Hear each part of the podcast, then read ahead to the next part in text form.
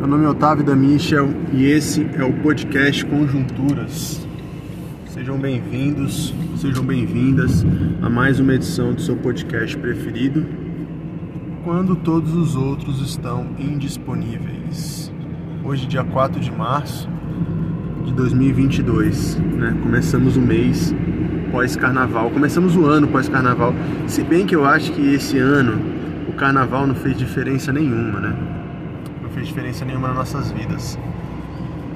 No sentido de tipo assim, ah, vamos começar o ano. O Brasil só começa porque o pessoal tem essa parada, nessa cultura. O Brasil só começa o ano após o carnaval. Mas como a gente não teve carnaval, então a gente começou em janeiro mesmo e seguiu, né? Ou não começamos, ou estamos parados desde março de 2020. Fica aí essa indagação.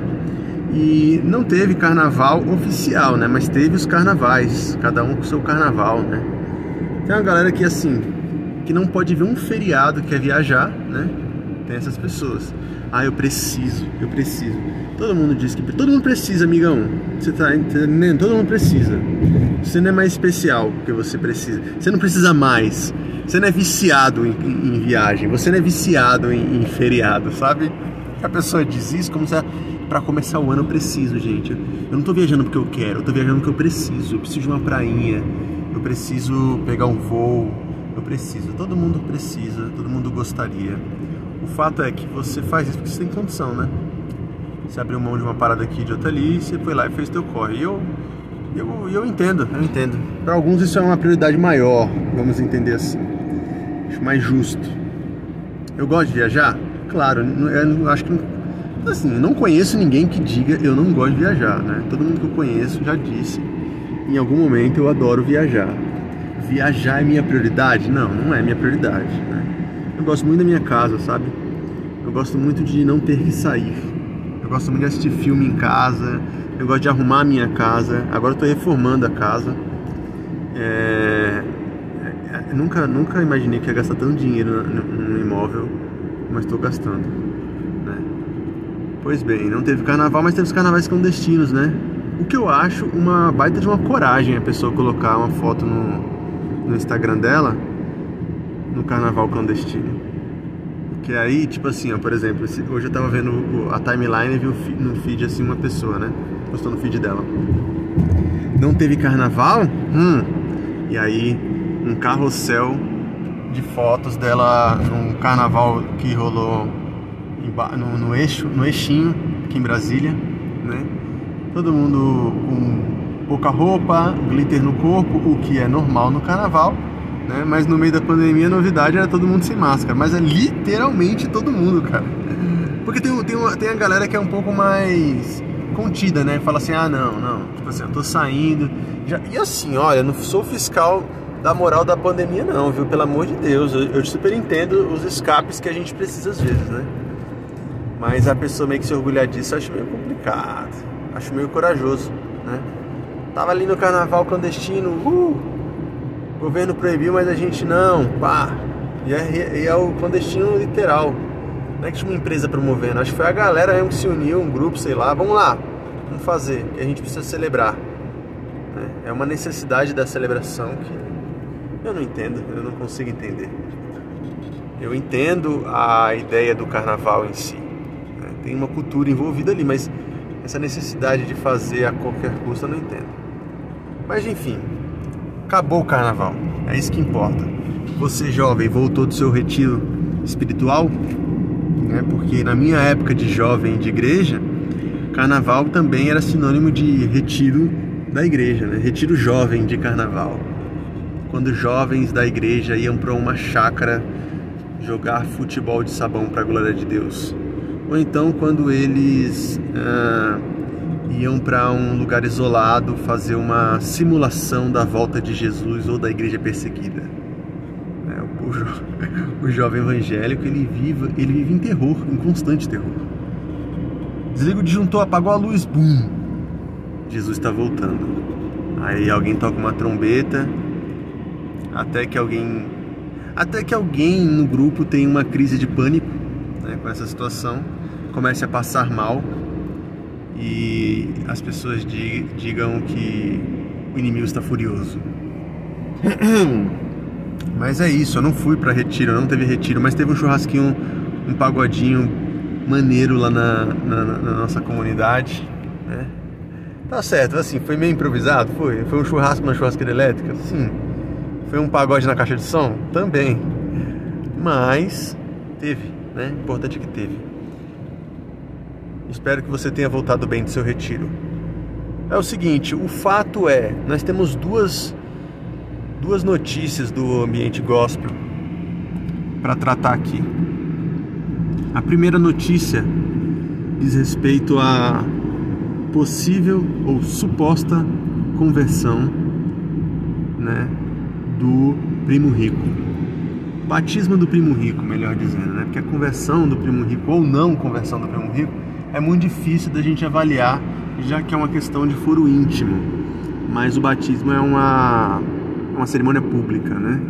Se você não sabe quem é o primo rico, o primo rico ele é um, um criador de conteúdo, ele é um, um, ele é um, ele é um rico, né? E ele é primo de alguém, provavelmente. Mas por que, que ele colocou esse nome? O primo rico virou, se tornou um grande, um grande mentor, né? Do mercado financeiro brasileiro, né? Trabalhou na XP, se eu não me engano. Depois ele criou a sua própria empresa de investimentos, que chama Rico acho que é Rico Invest, se eu não me engano, posso estar enganado, tá? E aí ele tá lá, um, como ensina a galera como ganhar dinheiro, vendendo curso, vendendo não sei o que, infoprodutos e etc e etc. É um cara que faz grana na internet. É isso que eu sei do Primo Rico, não mais do que isso. Né? E eu sei também que ele é rico, muito rico, rico do tipo milionário, sacou?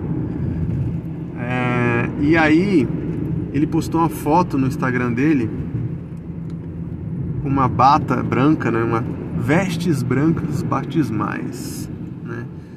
E, e se eu não me engano, e eu não, eu não me aprofundei para fazer essa, esse podcast, porque eu nem vi a foto direito. E é proposital, amigo, é proposital, porque assim, se eu quero que você se identifique com minha fala, ela tem que ser uma fala superficial, ela tem que ser uma fala na base da orelhada, digamos assim. Se fosse um estudo científico sobre a conversão do primo rico, você não teria interesse. Mas você está aqui ouvindo e você fala, pô, eu não sei direito do que ele está falando e eu também não sei direito do que eu estou falando, então tá tudo certo.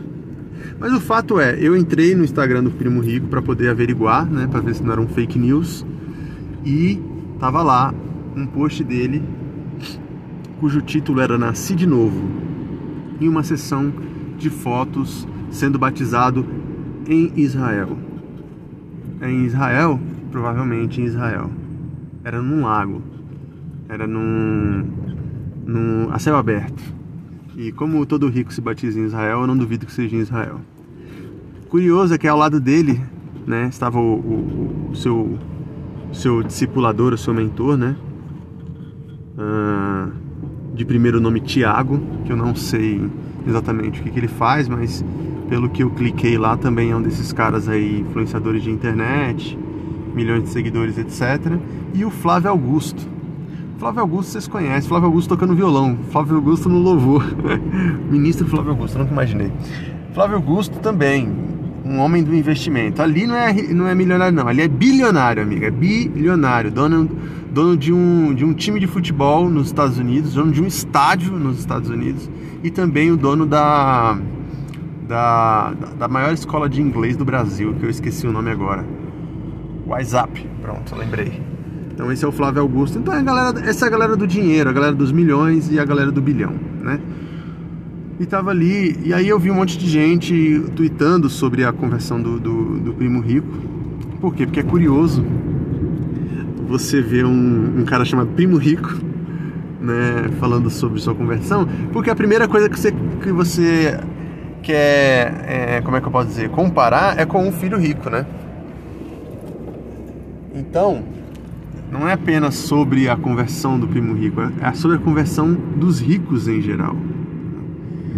E aí eu vi muitas, muitos comentários, né, da galera mais mais progressista falando a respeito aí do, da conversão do, do, do primo rico, né?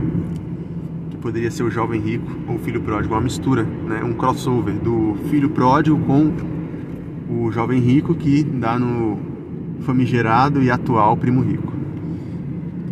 E alguns comentários do tipo assim: ah, então vende seu tesouro e dá aos pobres, né? Se quiser ser perfeito.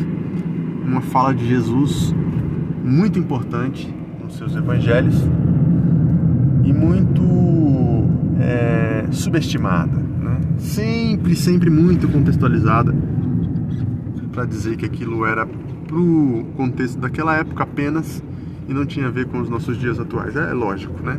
Quando se trata de de vender o que você tem, é assim que a gente trata. E aí eu vi isso aí, isso me, me chamou a atenção e eu falei, pô, eu quero comentar sobre isso, mas eu não quero escrever um post sobre isso, porque eu não quero, eu não quero, porque eu já tô ligado, tá ligado? Que já tô ligado, tá ligado, né? O que queriam falar? Ai, mas calma aí, né? Tipo assim, lá vem um chato e pipipipopó. Aí eu falei, não vou falar com a minha audiência no podcast, porque o podcast é um ambiente de pessoas mais íntimas, né? E aí geralmente as pessoas têm uma boa retenção esse podcast. Quem começa a ouvi-lo geralmente termina, o que significa que é, eu posso ir mais profundo no assunto.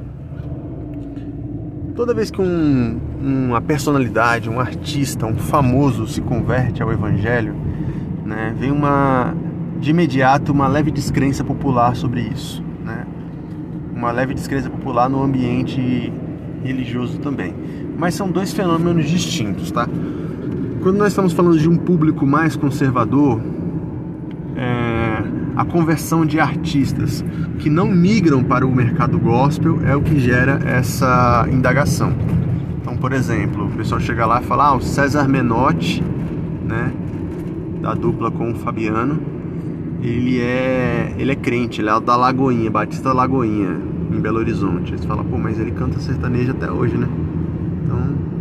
Não houve uma mudança, é o que dizem os mais tradicionais. Aí você pega lá Wesley Safadão, Wesley Safadão também é crente, a Joelma também é crente, todo mundo diz que é crente, né? Aí essa galera, a Ludmilla é crente, né? Tem até a, célula, a big célula da Lud, quase abriu uma igreja, mulher. Aí você vê uma descrença popular dos cristãos sobre isso, fala, pô, não, também vocês estão bagunçando, não é todo mundo que é crente também, né?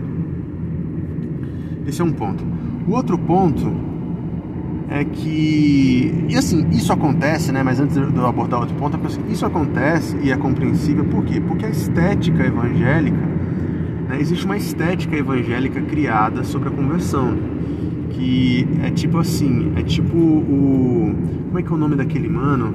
Que ele cantava com o pastor Marco Pereira, velho. Eu não sei se Salgadinho, eu não sei. Era um pagodeiro, um pagodeiro das antigas, pagode anos 90, que se converteu e depois virou um pagodeiro de Jesus. Aí passou a cantar nos presídios, né, para conversão das pessoas. Então, essa é estética evangélica da conversão, né, de que você deixa de fazer aquilo que você fazia para o mundo e passa a fazer aquilo que você fazia para Jesus. Agora você faz para Jesus, né? E aí quando não vem isso, essa estética evangélica, é, nesses novos convertidos, gera uma descrença. E agora a gente está no outro fenômeno, né? Que é, segundo, que é, o segundo caso que eu ia dizer, que é a gente ah, a gente vai duvidar, né? Continua duvidando né? dessa dessa conversão. A gente continua colocando em xeque. Por quê? Porque é o primo rico. E o primo rico é um milionário. E você não precisa ser crente para saber disso, né? Qualquer pessoa que tenha algum tipo de consciência social tá ligada que as palavras de Jesus a respeito dos pobres, né? É mais fácil um camelo passar pelo buraco de uma agulha do que um rico entrar no reino de Deus. Essa palavra é muito forte. Né? Essa palavra de Jesus é muito forte e é uma verdade. Uma verdade pouco difundida, mas é uma verdade. Por quê? Porque quando chega um rico na igreja, que, que o pastor faz geralmente? O pastor vai lá, meu amigo, e ele recebe esse cara de uma maneira que nunca recebeu ninguém. Porque ele sabe o potencial do dizimista que ele tem ali na frente dele, entendeu? Então esse é, esse é, um, é um ponto. Só que aí o povo não perdoa, né?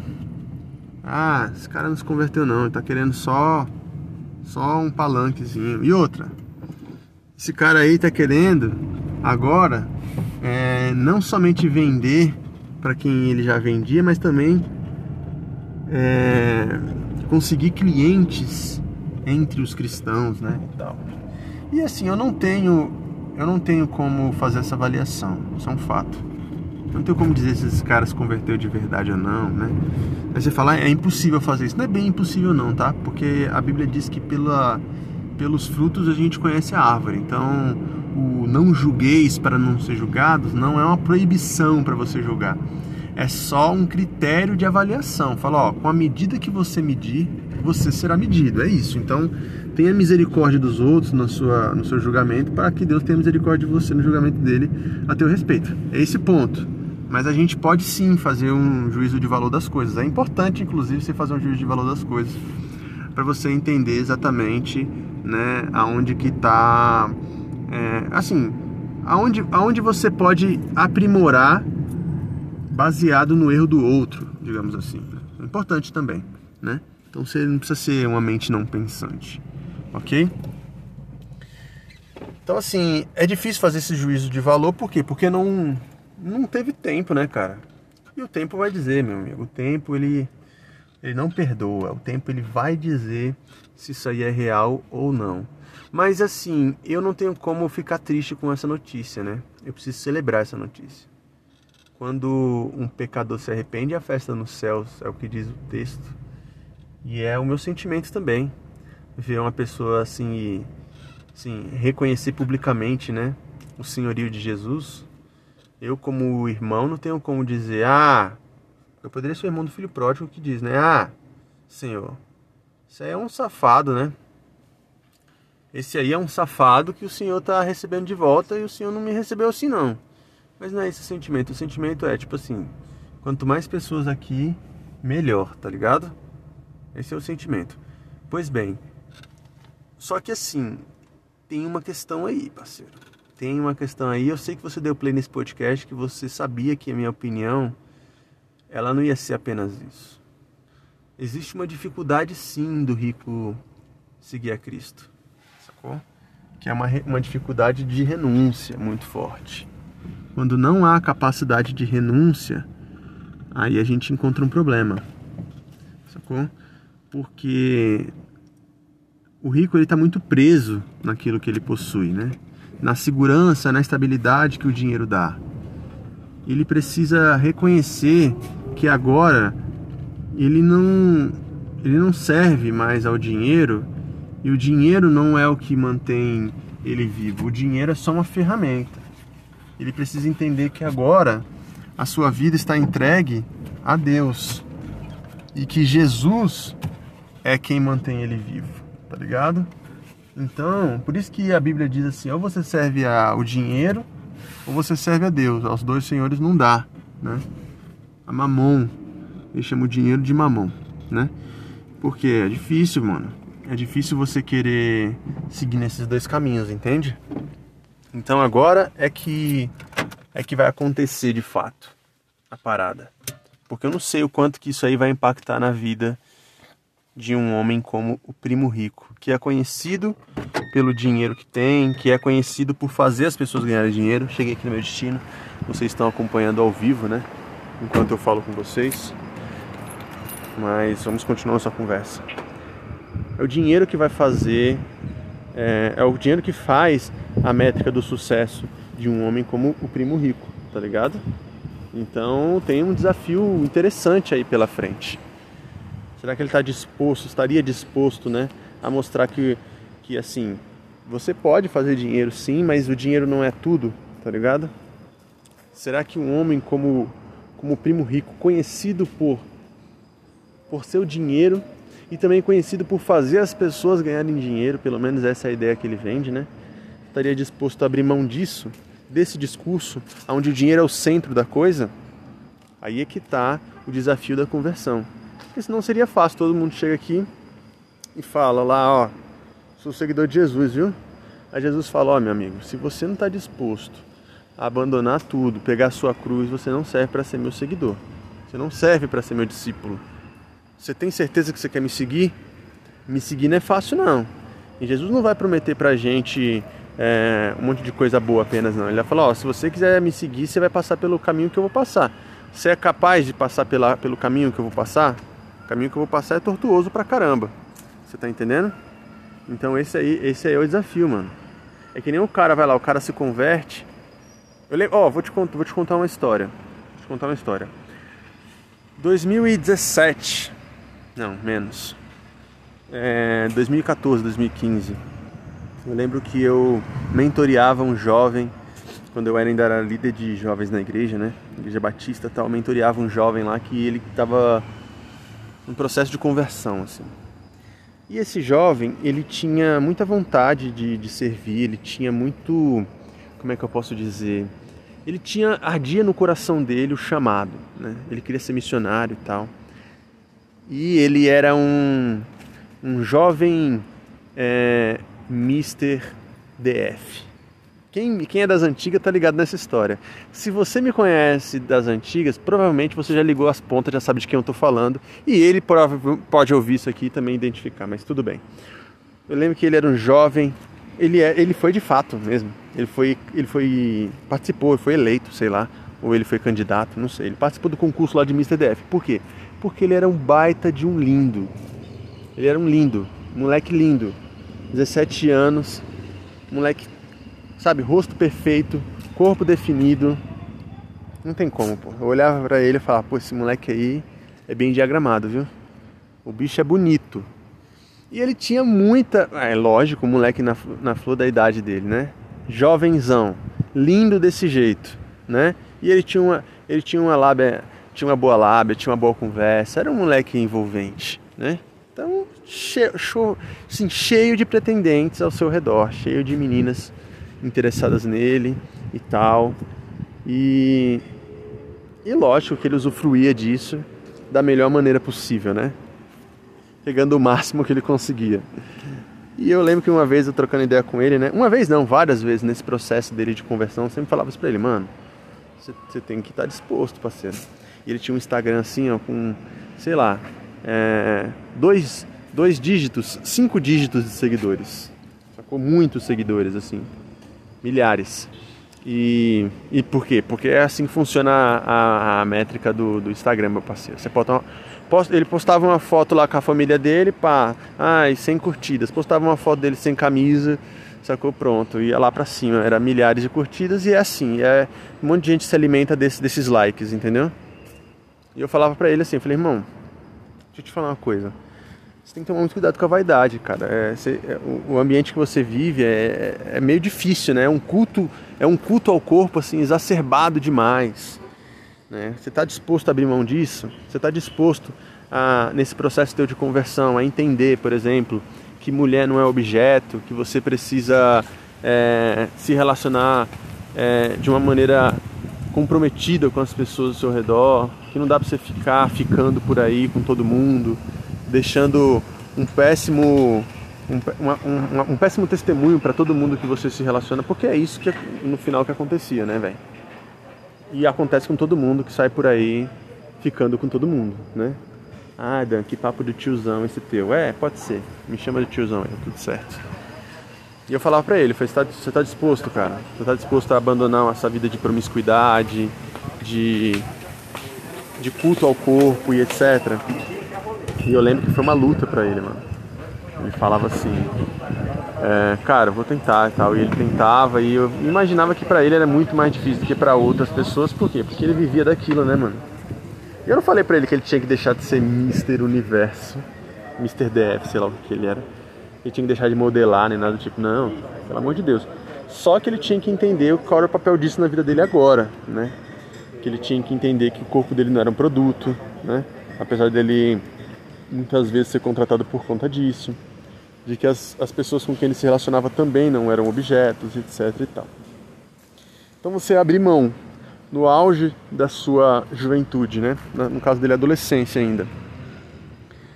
E tipo assim, de uma vida é, de acessos facilitados por conta da tua aparência, porque você conheceu Jesus, isso é conversão de verdade, mano. Você tá entendendo? A Bíblia diz que Deus não quer sacrifício que não nos custe nada.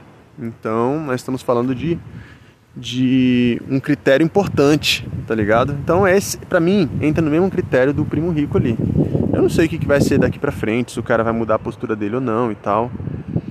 Não conheço ele, não sei se ele é um picareta, se ele é um, um homem honesto, não sei, mas o, o fato é, pelo que eu conheço dele, é um homem conhecido pelo dinheiro, entende? E, e existe muita, muitas, muitas contradições nesse discurso, né? Onde o dinheiro é o centro da coisa, onde ele é o fim de tudo, né? Tem muita contradição disso com o Evangelho. Então esse é o primeiro ponto. Né? Mas eu não posso é, ironizar a conversão do primo rico é, subestimando a capacidade de mudança que o Evangelho pode fazer na, vida do cara. E eu tenho, assim, a plena noção da dificuldade que é isso. E não é só eu não, tá? Jesus também, por isso que Jesus fala que é mais fácil um camelo passar pelo buraco de uma agulha do que entrar um rico no reino dos céus. Porque ele, Jesus sabe que é difícil demais para o rico abrir mão do poder, que é difícil demais para o rico abrir mão do dinheiro, né? E é mesmo, cara. É difícil você abrir mão da vaidade, é difícil você abrir mão de algo. Às vezes, você, quando um pobre se converte, tudo que ele tem é Jesus. Quando o rico se converte, ele tem que abrir mão de tudo que ele tem para se fazer como um pobre. E é por isso que o Evangelho diz que bem-aventurados são os pobres. Aquele que, aquele que tendo, abre mão do que tem para ser como aquele que não tem, né? É o que Jesus fez, né? Tipo assim, ele sendo ele sendo Deus, abriu mão da sua glória, da sua majestade para ser como nós. Você tá ligado? Essa é a parada. Então, desejo aí ao primo rico, sei que ele é ouvinte aqui desse podcast. Um abraço, primo. Vamos gravar aí um, um episódio pra gente debater essas coisas que você tá falando aí sobre dinheiro. Que eu não sei não, viu? Mas eu torço aí, mano, pela pela pela conversão real, né? E não somente pela conversão real, mas pelos frutos. Porque eu sei também que uma pessoa influente como um cara desse, quando ele dá fruto, cara, ele atinge muita gente. Isso é muito positivo. Certo? Esse é o primeiro tópico, amigos. O segundo foi que eu vi essa semana, né? uh, enquanto eu estava uh, navegando no submundo do, do Twitter, foi uma, a divulgação de uma live do Moro que era intitulada é, Jovens Evangélicos e a Política, alguma coisa assim. Jovens e Política. O, o, fato é, eu não sei o título exatamente, mas o fato é que era uma, uma, uma live do Sérgio Moro para dialogar com jovens evangélicos, né? Lógico, a gente está aí ano eleitoral tal. Então, um cara que nunca teve um diálogo com o povo evangélico, como é o caso do Moro, começa a mexer seus pauzinhos, assim como o Lula está fazendo, assim como o Bolsonaro fez como plataforma, né, em 2018 e também foi é, honrado aí pelos evangélicos com o seu voto e eleito, né. E aí eu vi lá é, os preletores, não, os convidados a participarem disso e vi também mais uma vez o povo, os, os crentes progressistas pistola com isso, né? Olha aí, mais uma vez, como é que é possível? Eu não acredito nisso, etc, etc. Só que assim, cara, a gente também não pode ser maluco, né? Não pode se fingir de doido. A gente está nessa discussão política tem tempo já. A gente está na discussão, na ideia de levar uma discussão política de qualidade para dentro da igreja tem tempo. Eu estou envolvido nisso tem tempo. Né? E não se engane, eu vou promover não só uma, mas algumas discussões políticas nesse ano eleitoral, porque é importante que, o, que os crentes tenham uma opinião cidadã, sacou? É, e aí, tipo assim, eu não vou legitimar um discurso, ou um discurso não, uma discussão como essa, porque ela está do lado oposto daquilo que eu creio? Não, eu acho que seria uma hipocrisia da minha parte. Então, beleza, eu acho legítimo o Moro lá discutir, dialogar com os jovens evangélicos, tentando é, encontrar, né, ou apresentar para eles uma alternativa de voto ali e tal. Apesar de eu achar que o, o Moro, né, é o Bolsonaro de lábios mais finos, né? Não deixa de ser uma ideologia semelhante, mas com certeza numa pele e num, e num, num, num, num discurso mais elegante, tá ligado? É num discurso mais elegante. Eu não sei qual é o tom do fascismo do discurso do Moro, mas eu sei que as políticas sociais que o Moro defende, a, a forma de economia que o Moro defende, ela se assemelha muito com aquilo que o Bolsonaro pratica. Então, não votaria no Moro de jeito nenhum. E se possível, faria campanha contra. Mas a gente, aqui, assim, também tem um, um, problema nessa conversa que eu tô falando, porque se todo mundo é igual ao Bolsonaro, então ninguém é igual ao Bolsonaro, sacou? E o Bolsonaro é a escória da sociedade política, mano. Isso é um fato. O Bolsonaro é um não político, né? É um cara que não gosta de democracia, é um cara que não, não, não gosta de, de debate, não foi para os debates é, eleitorais no ano eleitoral. É um cara que não tem capacidade de governança. É outra parada, né? É, o, o Moro participou desse processo de golpe aí, uma coisa curiosíssima, né? Que é o, o juiz que condenou o possível candidato à presidência, agora sendo ele é, o opositor a esse candidato que ele condenou e foi inocentado. É um, é um caso curioso, muito curioso, né? Digamos assim.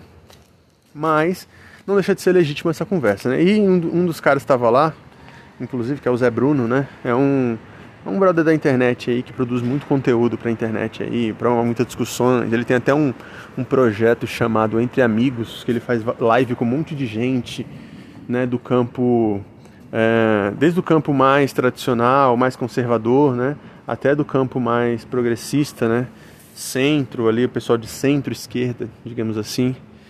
É, é, um cara que também que eu não, não sei, não consigo identificar exatamente qual é a, o posicionamento político dele, não dá para você entender isso. Mas tá ali, eu acho que meio no, no centrão ali, pá, de boa. Não no centrão de forma pejorativa, tá, Zé? Sei que você escuta aqui também esse podcast. Não é isso. E eu sei que você já fez muitos conteúdos interessantes. Propôs muitas conversas interessantes com gente que eu respeito também e admiro. Então, tá tudo certo. E ele tava lá no meio desses convidados para poder fazer essa discussão com o Moro. E e aí, tipo assim, quando eu vejo um cara como ele ali, eu falo, cara, é legítimo, entendeu? É legítimo que um cara como Zé Bruno participe de uma conversa com o Moro. Se ele vai votar no Moro ou não, aí, meu amigo, só ele sabe, entendeu? Mas eu acho que assim, é um cara que está muito voltado ao diálogo, entende? E eu acho que esse tipo de conversa precisa ser, ser posta mesmo. Nós vivemos um processo democrático e nós precisamos incentivar a democracia. A democracia acontece a partir disso, desses diálogos, dessas discussões, né? Acredito que, que o, a, tem muitas políticas que o Moro acredita que se assemelham ao que o Bolsonaro pratica, né? E sempre acreditou, mas o Moro não é o Bolsonaro, né? Mas eu acabei de dizer que era, né? Então retiro o que eu disse. O Moro não é Bolsonaro. Bolsonaro é isso aí, meu amigo. É pior do que todo mundo, né? Mas eu eu acho que é um inimigo, digamos assim, um inimigo político por vez, né? Aqui entre aspas, e o inimigo da vez é o Bolsonaro. Quando chegar a hora de, de dialogar sobre o Moro, vai ser, a gente vai falar sobre o Moro. Quem sabe aqui no podcast também. Mas eu quero dizer que eu achei um, um piti desnecessário dos crentes progressistas, né? Porque a gente já vem fazendo isso há muito tempo, né? E live, se fosse uma live aí com com um candidato do, do PT, por exemplo, né? Que a gente sabe quem é. Eu não sei porque que eu falei o candidato do PT em de falar o Lula. A gente acharia que isso faz parte do processo democrático, exaltaria isso, seja quem for tivesse tomando essa, essa iniciativa, mas como tem a ver com o lado oposto, como tem a ver com, com pessoas que a gente não concorda, a gente acaba fazendo esse juízo de valor aí e querendo deslegitimar o processo. Não, eu acho lamentável que, que, que a opção do jovem do jovem evangélico seja Sérgio Moro, eu acho lamentável, eu acho uma falta de conhecimento, inclusive bíblico. Mas né, não deixa de ser democrático, não deixa de ser legítimo, né? É, e aí as pessoas que querem se afastar do bolsonarismo, mas são conservadoras, são de direita, né? Elas vão procurar informações ali ou opções dentro desse campo semelhante, né? Muito difícil alguém sair ali estando ele dentro desse ambiente mais conservador, sair do bolsonarismo para o lulismo, assim, por exemplo, né? Não é uma, uma, uma, uma, progressão tão automática, tá ligado? Então esse é o fato. Esse ano de 2022 vai ser um ano que vocês vão me ouvir falar bastante sobre política. Acho que vai ser necessário, né? Se é um assunto que não te agrada, sem problemas, você pode pular toda vez que você vê o título do podcast. Mas o fato é esse, tá certo? Vou chegando por aqui ao fim de mais um episódio. Inclusive eu já cheguei no meu destino tem bem uns, uns 15 minutos. Eu estou aqui andando nos fundos da Asa Sul é, enquanto falo com vocês no gravador do celular. É, e as pessoas achando que eu estou numa ligação super extensa. onde eu só falo, mas não deixo o outro falar, tal qual um monólogo de, de uma pessoa arrogante. A gente se vê por aí. Se você gostou desse episódio, você pode ajudar compartilhando nas suas redes sociais, marcando arroba Otávio da Michel. Eu acho que esse não foi um podcast mais querido né, pela, pelo público progressista, né? Mas fica aí minha crítica aí também a nós outros, demorou? E você pode marcar lá, arroba Otávio da que eu compartilho. Então você só, você só manda aí para os seus amigos no, no link do WhatsApp. Demorou? Um abraço e até mais!